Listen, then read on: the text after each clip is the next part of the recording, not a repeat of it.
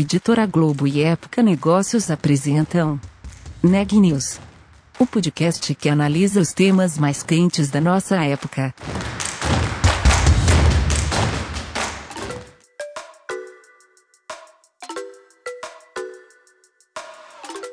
Olá, eu sou a Ana Carolina Nunes, da Época Negócios, e você está ouvindo mais um Neg News, nossa série de podcasts sobre a pandemia do novo coronavírus. Hoje estou com a Daniela Frabasile, que adianta para a gente a conversa que ela teve com a liderança de inovação da Braskem sobre como foi para a empresa, que é uma das maiores do setor químico e petroquímico do Brasil, o trabalho de pesquisa e desenvolvimento no período da pandemia, e também quais são as iniciativas da área de inovação. Eu conversei com Gilfrank Leite, que é diretor global de inovação e tecnologia da Braskem. Na entrevista, ele me contou sobre como foi adaptar o trabalho de inovação e de pesquisa ao ambiente digital do home office. Ele achava que algumas áreas não conseguiriam trabalhar de forma remota, que, que era preciso de fato ter a interação é, fisicamente entre as pessoas no escritório. Mas, segundo ele, ele se, ele se surpreendeu e o trabalho tem acontecido é, bem. Na entrevista, o Gil Frank também me contou que a Braskem decidiu focar área de inovação nos últimos meses na pesquisa em reciclagem de plástico. Isso porque durante a pandemia do novo coronavírus, o consumo de plástico aumentou muito no mundo. E aí ele me falou também sobre quais são os desafios de se conseguir melhorar esse processo de reciclagem. Vamos ouvir a entrevista completa? Gilfrank, eu queria começar te perguntando é, sobre inovação. Né? Você aí, como líder de inovação da Braskem, como que foi é, manter a inovação durante a pandemia que a gente está vendo? Imagino que vocês tenham adotado, pelo menos de alguma forma, o trabalho remoto. Como é. que é gerenciar esse esforço de inovação é, com as pessoas distantes aí é, no trabalho todos os dias? A questão do, a questão do trabalho remoto, a Braskem já vinha implantando o Flex Office bem antes da pandemia. Então a gente já tinha uma boa infraestrutura montada, a gente né, já tinha os recursos para fazer. Então quando aconteceu a, a Covid, é, não foi um passo muito complicado. A uhum. gente colocou as pessoas em casa e as ferramentas já estavam lá e a gente conseguiu manter, manter as atividades. Né? É, com, com o passar do tempo, aí outros aspectos vão aparecendo. Quando a gente começou com o Flex Office, não sabia se ia ser um mês, três, ou cinco, ou seis. E agora a gente está já há muito tempo sabendo que vai voltar a plena carga só quando tiver vacina. Uhum. Então, nesse período, a gente teve que fazer algumas adaptações. Então, fornecer hardware para os nossos integrantes, para melhorar as instalações na casa deles, mas eu acho que isso foi bem. Por outro lado, tem uma parte do trabalho, que é o trabalho que acontece nos nossos laboratórios, esse uhum. impacto é maior. Esse impacto é maior, porque a gente, em vários momentos, a gente teve restrição de acesso nos centros de pesquisa que a gente tem na Alemanha, nos Estados Unidos e no Brasil. Uhum. É, agora, por um lado, tem um lado positivo nisso tudo, de você ter três centros de, você ter centros de pesquisas em três países diferentes, né? E a gente tem um, um centro de polímeros no México também. Uhum. É, que é a diversidade geográfica fez com que, conforme a onda ia passando nas diferentes regiões, a gente teve centros de pesquisa fechados no momento, enquanto outros estavam abertos. Uhum, uhum. E aí, quando esses começaram a ser fechados, outros centros começaram, outros centros começaram a ser abertos. Então, eu acho, eu acho que isso foi bacana a gente conseguiu é, se articular, se articular muito com os nossos parceiros, com, com a academia, com os centros de pesquisa com, com os quais nós nos relacionamos. E a gente transferiu algumas pesquisas que inicialmente estavam previstas para acontecer em determinada região, transferiu para outra é, por conta dessa, para contingenciar essa situação, essa situação do Covid. Uhum. Então depende de muita flexibilidade de todo mundo, de muita cooperação, de muita gente entendendo o que está acontecendo e querer fazer a coisa acontecer. Mas uhum. quando a uhum. gente articula de forma adequada a cadeia de parceiros, clientes, fornecedores, a gente consegue fazer bastante coisa.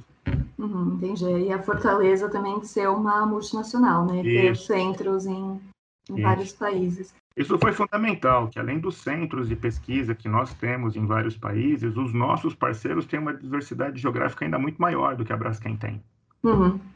É, então a gente tem parceiros em, em, muitos países, eu não sei te dizer agora quantos, mas são parceiros em muitos países, muito mais, muito mais países do que a Braskem tem, de fato, é, atividade, escritório ou centro de pesquisa. Uhum. E como que, como que é coordenar toda essa rede de parceiros? É, bom, desde antes da pandemia isso já é extremamente complexo. Agora, vivendo uma pandemia com restrição de, de viagens e algumas restrições de cadeia de suprimentos, como que foi gerenciar essa complexidade a mais é, dessa rede de parceiros? É, você pode imaginar né, as dificuldades que a gente passou. Né? É, mas eu acho que se fosse usar uma, uma palavra, eu acho que flexibilidade, adaptação e, e parceria, de fato. Uhum. A gente, as informações, ainda mais no começo da pandemia, as informações iam mudando a cada semana, as perspectivas iam variando a cada semana e a gente é, precisou de ter um, um, relacionamento muito próximo com esses parceiros, né? E aí foi, e aí foi um pouco, Daniela, assim, para ser bem sincero, a gente a gente teve caso a caso, né?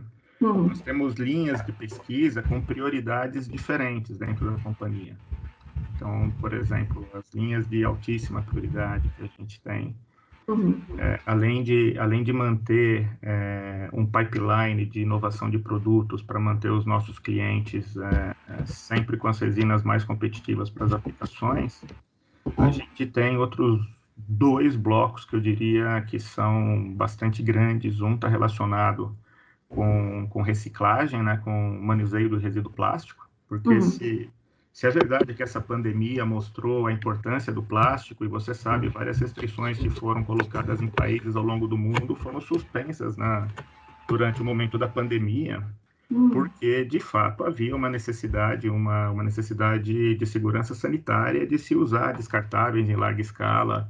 O que se usa nos hospitais é material descartável, é o material mais seguro os uhum. canudos, copos descartáveis são, são importantes nesse momento, porque ele tem um componente é, sanitário importante, a aplicação do plástico.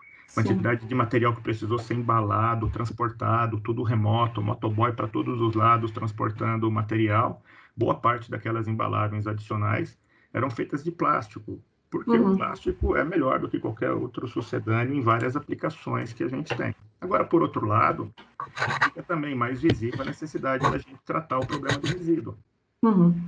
Então, os investimentos que a gente tem em reciclagem mecânica, em reciclagem química, as nossas parcerias, a gente continuou avançando com toda a força que nós pudemos. É, foi um investimento priorizado. Uma outra discussão que, que a gente é, também priorizou durante esse período foi, foi as, discu as discussões de, é, do climate change, né? Uhum. E como impactar a redução de pegada de carbono, quais são as tecnologias que aparecem. Então isso a gente conseguiu, acho que a gente conseguiu manter, manter acontecendo com, com bom sucesso, eu acho. Mas só queria destacar né, que a gente tem é, investimentos importantes na área de, de captura de carbono. Né? A Braskem é a líder uhum. mundial de resinas renováveis. Então, a gente tem o polietileno que vem da cana-de-açúcar. Ah, isso, isso nos dá a, a liderança mundial nesse tema.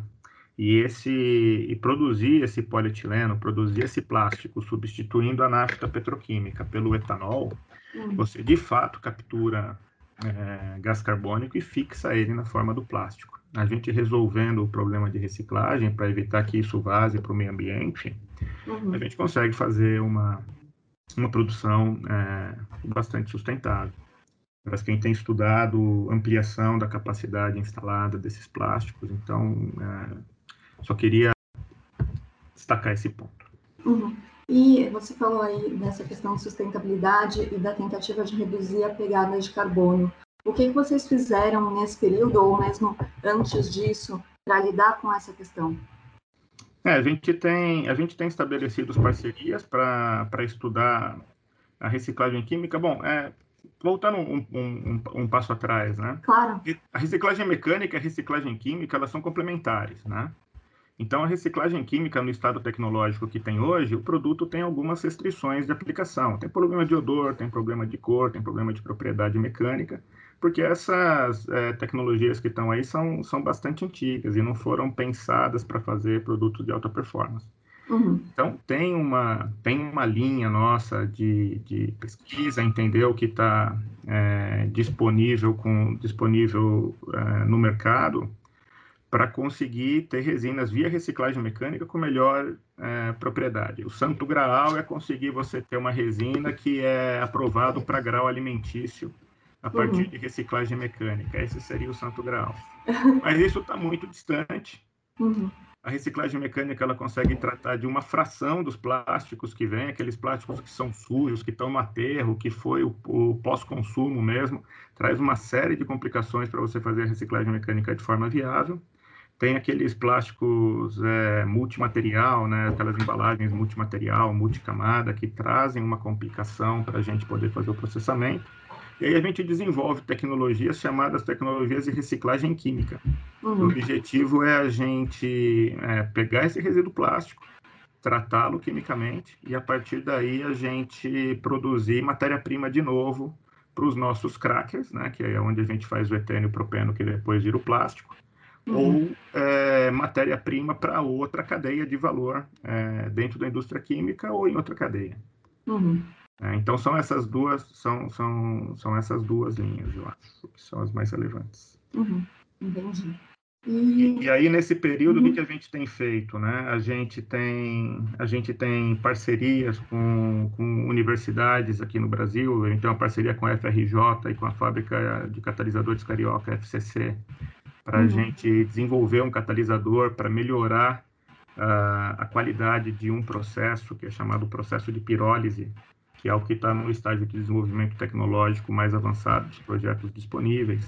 Uhum. E a gente tem outras parcerias que estão em andamento, mas a gente ainda não pode anunciar também, é, também nessa área de pirólise. Essas discussões, negociação com esses parceiros, entender quais são os, os modelos, para onde a gente pode avançar, a gente continua tocando durante esse período da pandemia. Uhum. Obviamente, testes industriais que necessitam de produção na planta deles, a planta estava interditada, a gente não conseguiu fazer. Alguns deles vão acontecer até o final do ano. Uhum. Entendi. E, Gifran, você falou aí é, da necessidade de flexibilidade e cooperação. É, pensando nisso, quais que você acha que são as habilidades necessárias para a liderança em momentos tão incertos como o que a gente está vivendo? eu acho que uma, que uma habilidade importante é a, é a delegação. A forma de você é, conseguir fazer com que essas parcerias de fato ocorram em cada uma das regiões, uhum. ela, a pessoa que está lá na ponta, que de fato lidera aquela interface, tem muito mais condições, ainda mais lideranças, ainda mais unidades que são globais, né, como a unidade que eu lidero na Braskem.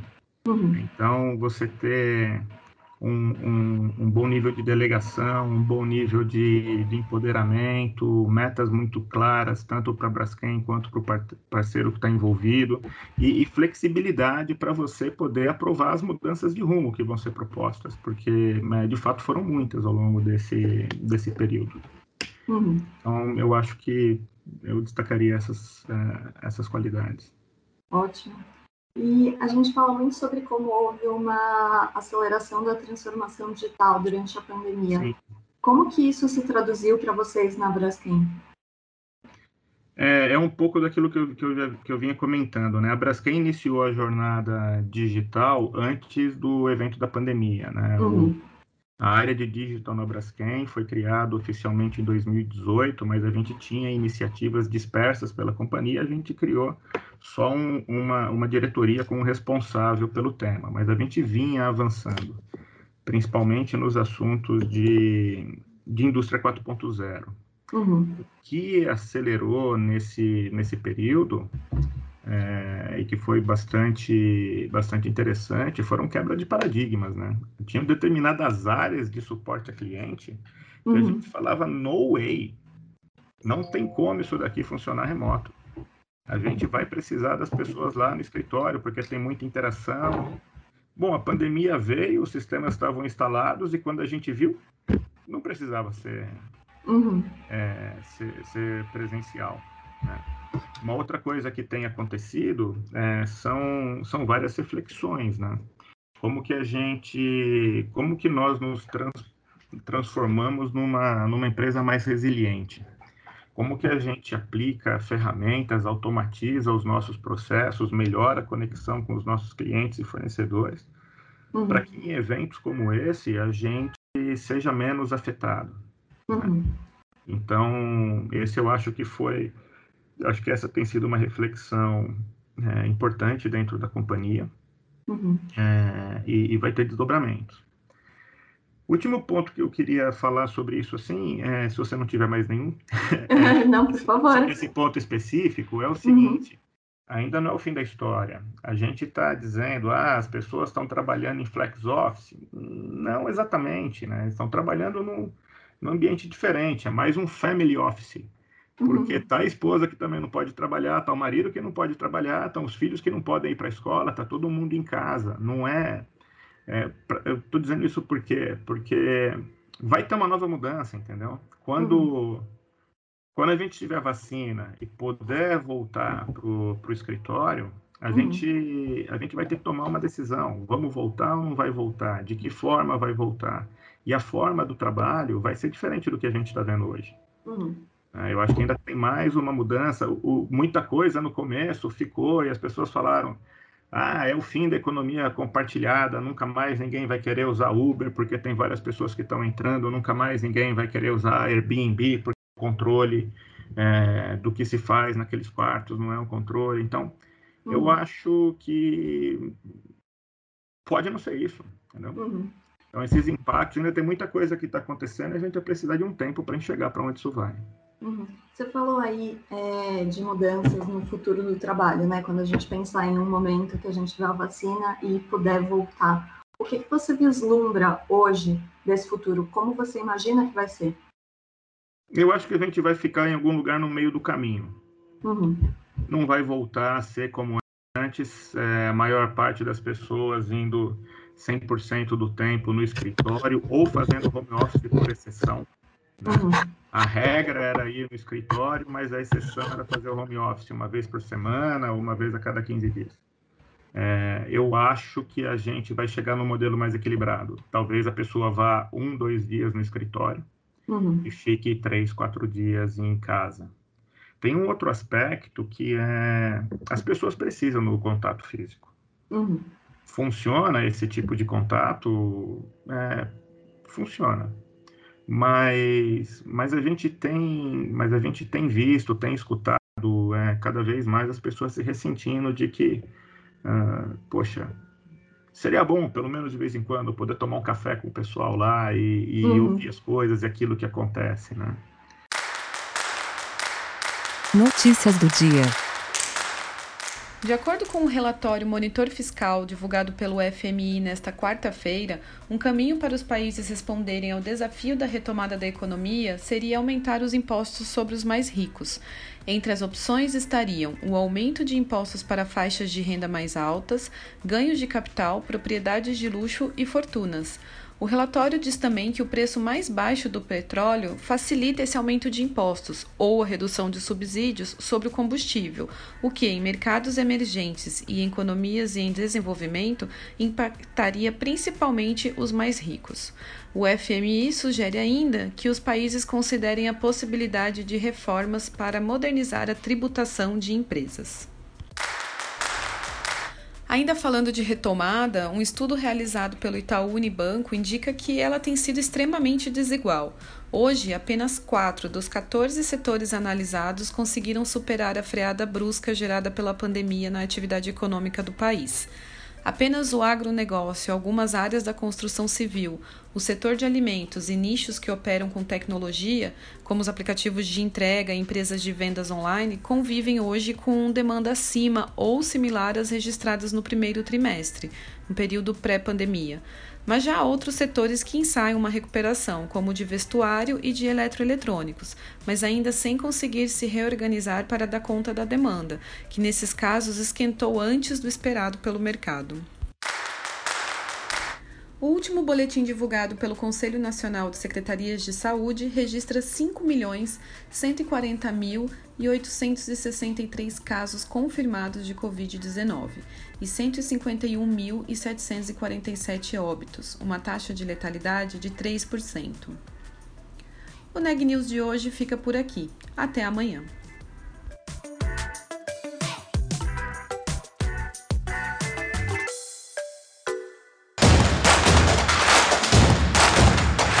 Esse podcast é um oferecimento de Época Negócios. Inspiração para inovar. Não deixe de conferir nossos outros podcasts.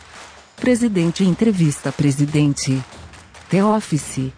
E os negócios da nossa época. Ouça, acompanhe, compartilhe. Vamos fazer deste podcast o nosso ponto de encontro.